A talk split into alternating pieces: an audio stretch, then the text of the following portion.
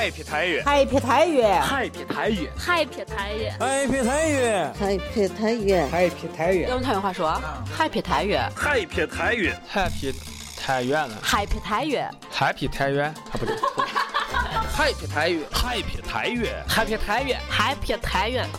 我咋觉得像说英语？Happy 太原，Happy 太原，Happy 太原，Happy 太原，Happy 太原，Happy 太原，Happy 太原。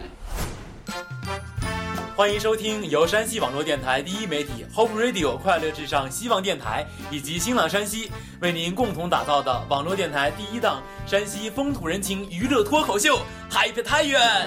大家好，我是哲强，我是思思，我是毛姐，我是菜菜，我是星仔。啊，首先呢，我们欢迎今天的这个新晋主播山寨寨寨，还有三省。Hello，大家好，我是山寨寨寨。Hello，大家好，我是山省。呃，欢迎大家在新浪微博搜索关注希望电台以及新浪山西和太原同城会，参与我们的微博话题互动。同时呢，还要感谢山西最具个性的 DIY 应品提供商天彩图文对我们节目的大力支持。没错，随着我们这个 Happy 太原的火爆收听啊，有很多媒体对我们进行了这个大量的报道。你看，有这个山西日报、太原晚报，还有我们的山西道网站。谢谢各大媒体朋友对我们的关注和支持，同时呢，也有越来越多的朋友不断加入。今天呢，就有一位重量级的嘉宾光临过我们的现场，大家欢迎。他到底是谁呢？是。话都不让人说。抢台词。是的，接下来让我们有请我们今天知识渊博的历史大咖，掌声有请。呃，各位听众朋友，大家好。呃，我叫季瑞宝。大家知道啊，我们这个季老师啊，是来自山西省博物院的。对。升阶，介绍不完了吗？咱们今天。季老师，大家欢迎。就好皮了，你对啥呀？你对啥？我想想，季季老师是呃参加过很多档的，包括电台、电视台的节目。没错，非常的有经验。今天非常难得把他请来了，来到我们希望电台，欢迎他，欢迎他。好。进入今天的正题啊，今天我们来介绍的是太原市的桥头街。说起桥头街的来历呢，许多的老太原人呀都能说出个一二三来，好多的年轻人呀对它更是充满了童年的一个记忆。一位热心于老街老巷的一个研究员呢，曾经这样说道：“对于桥头街，年轻男人想到的是古桥、烽烟和护城河，年轻女人想到的是小桥流水和人家。”据史料的记载呢，宋太平兴国四年，古城晋阳呢毁于宋灭北汉的战争。三年后呢，宋将潘美在晋阳故城之北三十五里的唐明镇重建了现在的新城，史称太原新城，或者是宋代的太原城。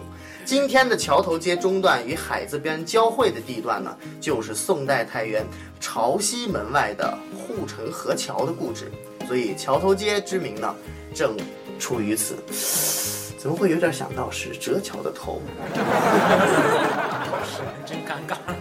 好吧，根据道光年间的《阳曲县志》的记载呢，桥头街东至红市街，西连钟楼街。一九五八年，原桥头街和红市街合并为一条街，形成了我们今天看到的桥头街。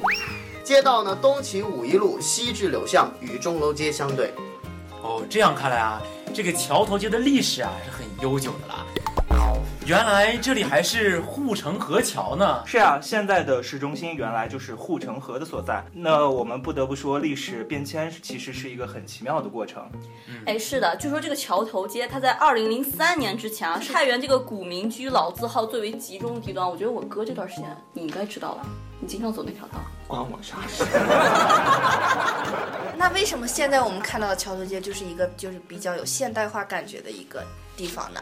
其实这个桥头街啊，一直是一副其实的商业街，这里做生意的人呢非常的多。你看，有这个省内，比如说我们临汾、大同来的，还有从河南、山东、河北、天津等地搬来的。他们在这里站稳脚跟后呢，便陆续回老家去接他们的家属们，慢慢的在太原扎根下来。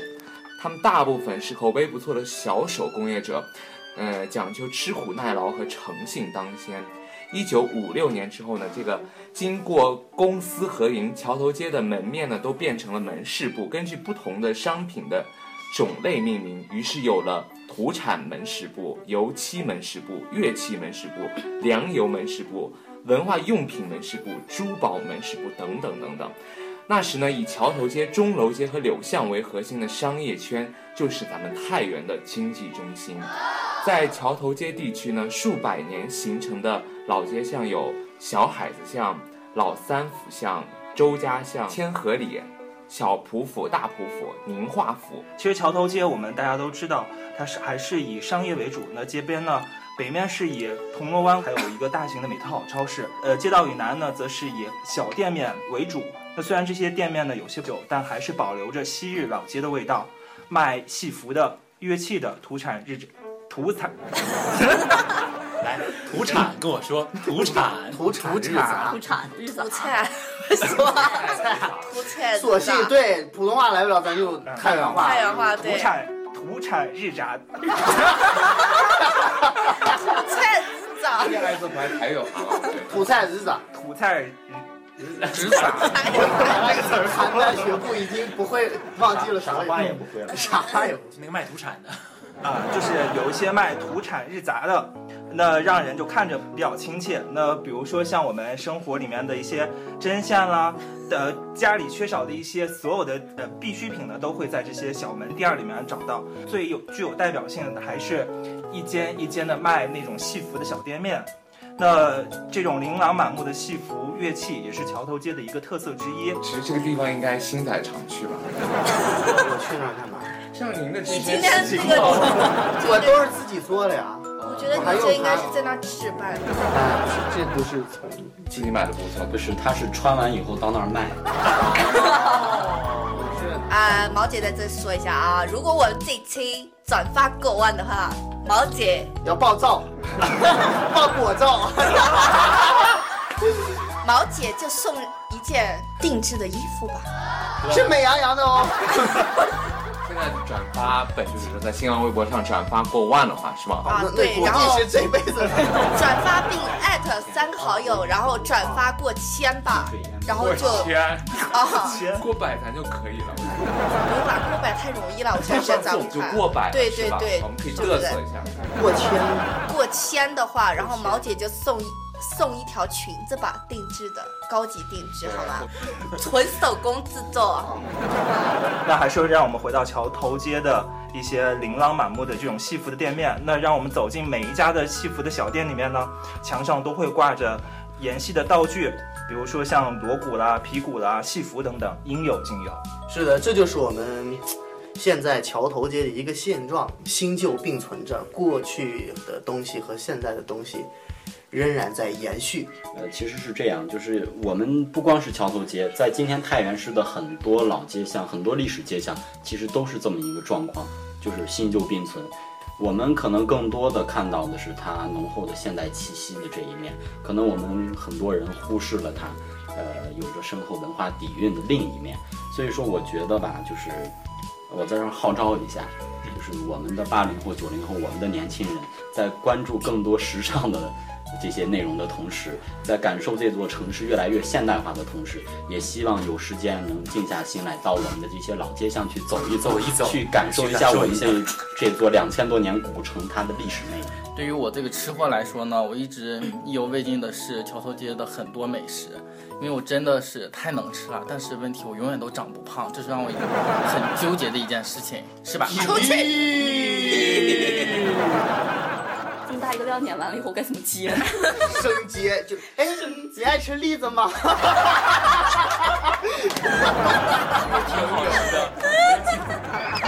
这死狗锅真的挺好吃。哎，我我想说一下，就是上次我们就讲钟楼街那一期，说那个主播就是现在就坐在我们的身边，早上没刮胡子。你喜欢吃？他就是他，自从吃栗子以后，他就开始刮胡子了，每天。对，毛囊开始分泌一些不该分泌的一些东西。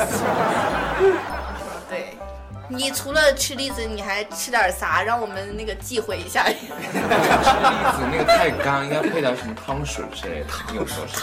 汤水，汤水用的是羊杂割嘛？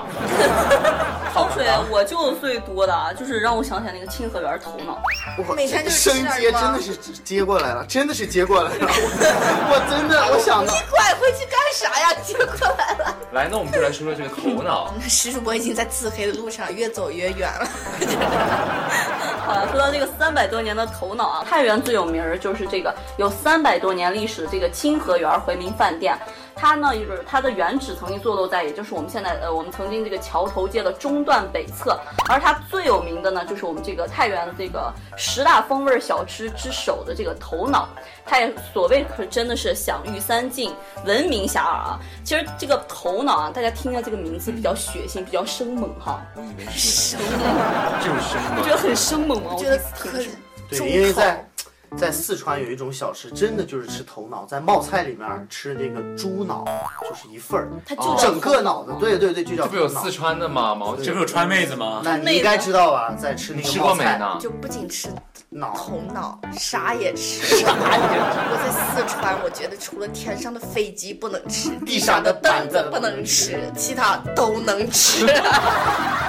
我们能从生猛的国度回来太原的小清新吗？可以。好了，这个太原啊，这个小清新的头脑在太原还是比较那个清淡。它其实原名叫做八珍汤啊，是由我们太原就是曾经著名的一个学者富山先生富山先生悉心炮制的一种滋补食品。我们现在听到的是韦飞兄妹。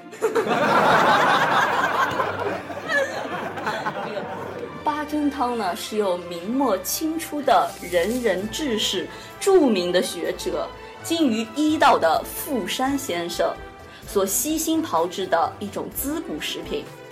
据说富山中年丧妻，有必要这么慢吗？你还是回到原来的速度吧，回到回到回到院里来。高雅的不太适合你。富山中年丧妻之后啊，一直就未续，他就这个侍奉于他的母亲身边。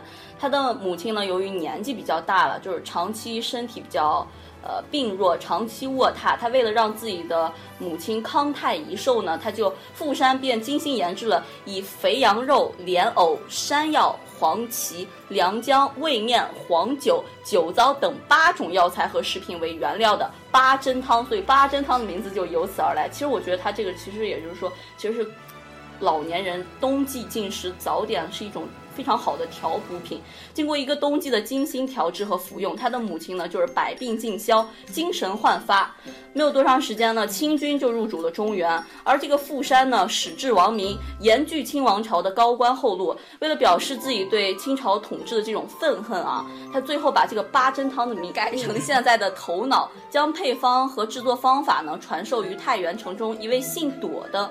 专卖羊杂割的饭铺，并亲笔为这家饭铺提名，取名也就是现在我们的清河园。他这样的用心良苦在于，饭店以清河园两个少数民族所建的王朝为名，专卖头脑和杂割。一旦连起来读，即成。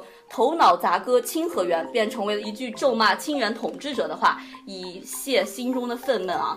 恰如这个富山所料，这个饭店的羊杂哥本来就非常有名气，再加上风格别具的佳肴头脑，以及与头脑珠联璧合的烧饼和帽盒，一时生意兴隆。一场都快吐血了！真 看可怜，就让把前面的这段都戒掉。太太别紧张啊！呃，从那个韦飞兄韦飞兄目中，韦飞兄目中，回到我们海哥太原中啊！过来折桥，你的身阶，走了，再见啊，再见。呃，并且名传三晋，以致头脑杂割清河园成为人们赞誉这家店的这个口头禅，一直经营三百年而不衰。嗯，在座的各位太原的父老乡亲们，你们喝过头脑还有羊杂丸子汤特别好喝。咋了？烧麦也好吃，金河园的烧麦，羊肉烧麦。没有吃过的同学请举爪。哇哇塞！八位主播五位没有吃过，大爆料！今天录完节目后，大家一起去吃啊！真怕上火，真的真是真的没有用。你们大夏天，你们还真的是不是能配栗子吗？那个可以可以，真没真没吃过，可以配栗子，你可以尝试一下，真的挺好吃。金华园的烧麦真的非常好吃。烧麦吃过，烧头脑真没有吃。头脑，头脑真啊，那我也没吃过。现在是头脑的 ES 你也可以吃吧？就是就是夏天吃有点上火。对对对。我们现在就讲一下，就是可以一年四季都可以吃点的，就比较好吃的。这就是我最爱的任一粒蒸饺，然后任一粒蒸饺主要是羊肉馅儿的。对，传统馅儿。牛羊牛羊混合馅儿最好吃。没错，也是最实惠的那个。当年的任意粒吧，它在距 清河园的就是二三百米，就是有一栋就是伊斯兰风格的。中层建筑就是在基督教堂的旁边，对，就是任意利饭庄。它以其久负盛名的产品羊肉蒸饺誉满三晋。据就是一些专业的美食评论家哈评述说，任意利的水饺形美味佳，皮儿薄馅儿嫩。肥而不腻，越嚼越香，是太原十大风味名吃之一。我们这边的话，流传了数十载的一些话，就是要买东西开花时，要吃饺子任意粒。即可体会到，就是它的声誉很高，影响很大。任意粒就是他开业的时候，就是在一九三零年的时候，创业的人他叫一个，他是一个叫做安海的伊斯兰教信徒。因为那个伊斯兰教，他比较尊奉的是安拉，他认为安拉就是创造世界万物的唯一主宰，所以认主独一、主力无穷的教义中，就是取了就是其中的三个字“任一利”，就是当他的店名。就是任一利，就是以他就那种货真价实，然后就比较物美价廉这种经营，就博得了我们所有太原人的信任，所以生意都一直很兴隆，持久不衰。然后现在的话呢，它就是搬在体育路和南中环的交叉口，往南不到二百米的地方。一百八。好，一百八十米。就我们这边又有人在炫技哈。那请问在座的各位，还没吃过任意粒的，请举一下手。咱们这边是苦逼的要死，这边就都吃过。你们吃啥长大的？栗子，真的就是吃栗子。我再做个统计，请问在座的各位，没有去过这个新店的请举手，任意粒新址的请举手。你去过？哦，我去过。我们吃都没吃过，还是。他干啥了？要表现一下自己的优越。为了做这期节目，我去任意粒品尝了一下，真的假的？真的。还是以前的味道吗？还是以前的味道？还是以前的配方吗？任意粒的那个水饺现在不是不是水饺，是蒸饺。哲乔给大家探了探路，请这个吗？请请我请客啊！今天节目呃那个转发了之后上了那个两千什么咱们请啊。两千热门头条了。那就这吧，我就从今天晚上开始，我就不停的转发转 转发了两千，咱们一起去吃蒸饺。我觉得咱们一人转发个一百条，绝对够够了啊，够。八百直接被新浪那个就屏蔽了号。好，现在开始炫技了啊！这个想到这个南中环体育路口呀，非常的简单。比如一些省外的朋友，如果来咱们山西任意地，就认准吃这个蒸饺呀，非常的方便。大西高铁不是开了吗？如果您从西安来的话，坐到火车南站下了车，就有直达的公交车，比如八零七路、五十一路，可以到达南中环体育路口，下车就到这个任意地任意地了。如果您在太原市区的话，从滨州路来可以坐五十五路；如果从体育馆或者小店那边来啊，可以坐八四零路，也在南中环体育路口下车，下车就到毛姐所说的这个任意粒。对，然后我就想说一下，吃个饺子还得坐上火车了，就是。呀，大西高铁，大西高铁，如果最最高大上的，还坐个高铁，重点是知道吗？对，所以希望那个任意力老总，如果听到我们这期节目的话，还是可以，就是那个什么联系一下我们，给不用赞助了，就给那个给给那个哲桥给点优惠吧，他毕竟要请所有太原市，对不对？我们在第一期节目的时候就说到了太原那个招牌呀，给外地人的印象就是二黑二白。那这二黑二白中呢，说到太原呢，桥头街就要提到一个宁化府的醋了，就是其中的二黑之一，山西太原的醋。呃，宁化府的陈醋呢，是由紫林、水塔、东湖、宁化府并列山西四大名醋。醋的食用和酿造在我国源远流长。醋古代称之为锡，大家可以看一下“锡”这个字，它底下是一个器皿的名字。报一下大家，我的微博名叫小老心儿。不是，说说这个后来，因为山西不是太行山以西嘛，所以这个老心儿第一个是说山西人好吃醋，另一个就是山西就是太行山以西，所以外地人叫山西人就叫老心儿嘛。老心儿，大家都知道山西人呢比较爱吃醋，呃，大家可以想一想为什么山西人爱吃醋，因为我也很纳闷。所以的话，接下来呢，我给大家介绍一下山西人爱吃醋的四点原因。四问 四问。第一点是山西乃煤炭之乡，从很早的古代时期，人们就以煤作为燃料，而煤在燃烧过程中呢，会散发出一氧化碳，然后一氧化碳呢对人的身体是有害的，所以人们要经常食用醋来可以减少煤炭对人的损害。二呢是山西大部分地区水中含碱过大，呃，食醋可以使人体过量的碱与醋中和，呃，变害为利，加强消化和吸收的功能。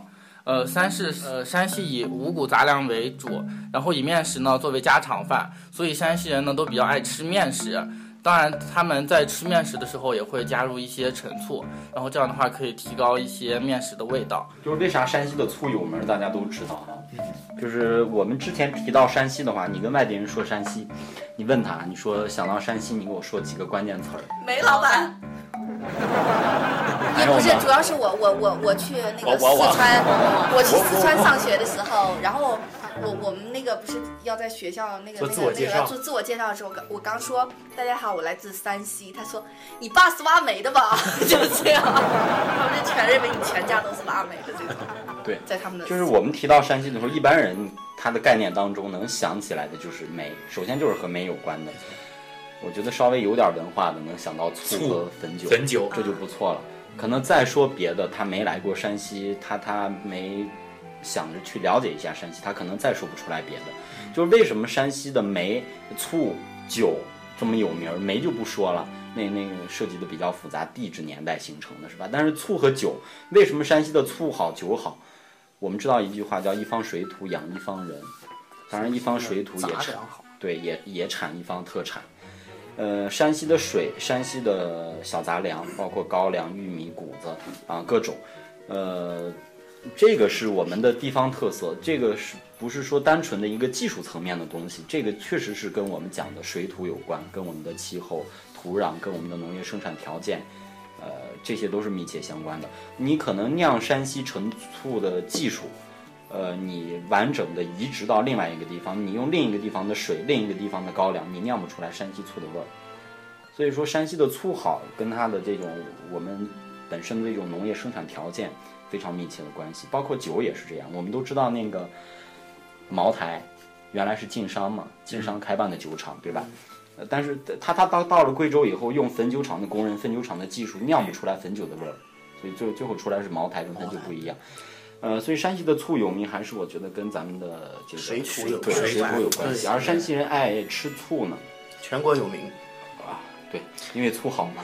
对，据说这个考证说，山西人年均喝醋是一个人是八公斤，就是十六斤醋。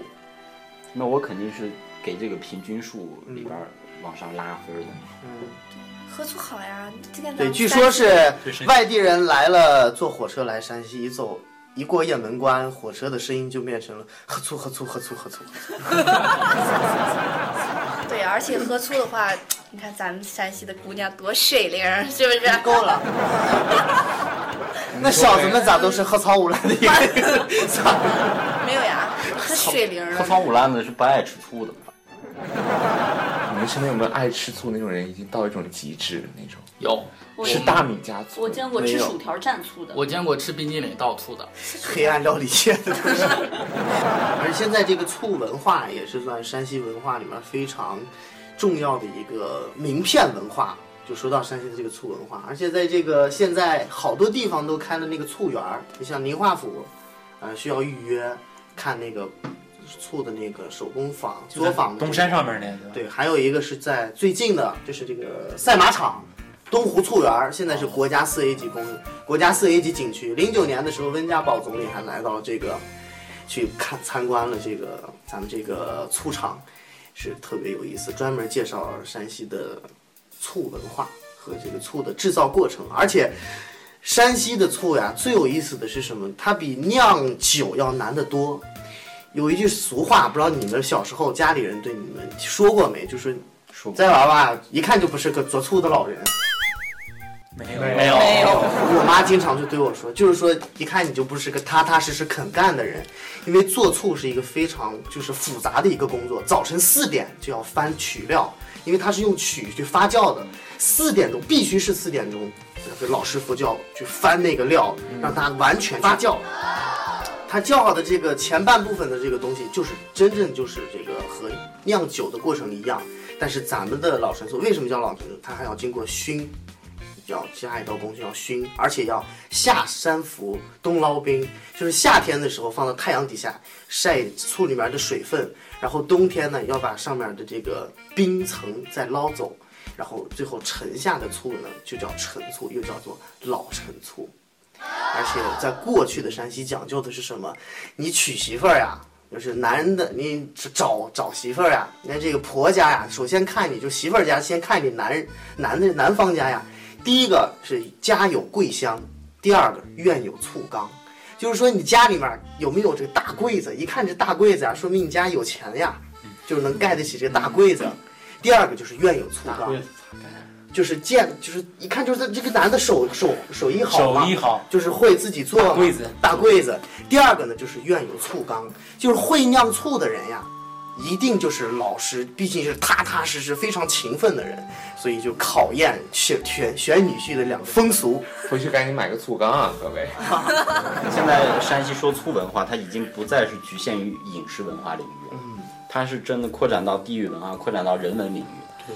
就是我们说山西人吃醋，不光是说我们从饮食上来讲怎么健康，怎么搭配地方食物，怎么跟这些小杂粮，然后怎么疏通血管怎么好。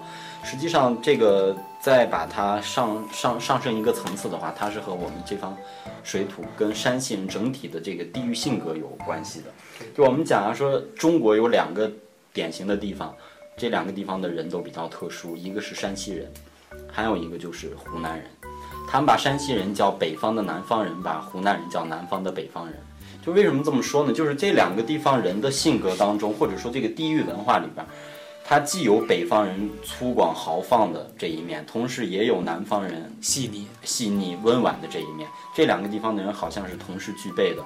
那人们就开玩笑讲说，山西人为什么，呃，既有太行吕梁一样的那种坚韧和果敢，又有。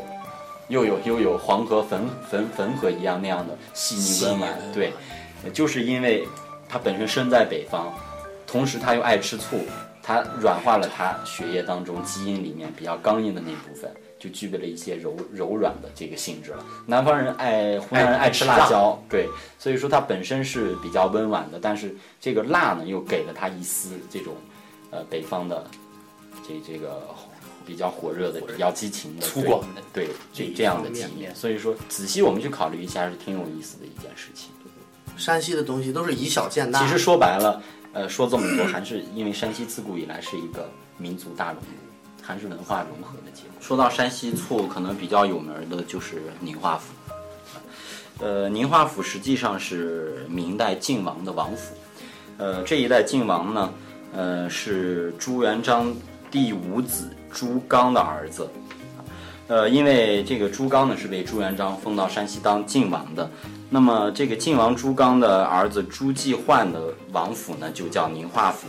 这个王爷呢也比较喜欢吃醋，所以说后来呢就在他的王府里边酿醋，呃，到最后呢，他这个当时山西最大的制醋基地呢就成为一家非常有名的制醋的老字号，叫一元庆。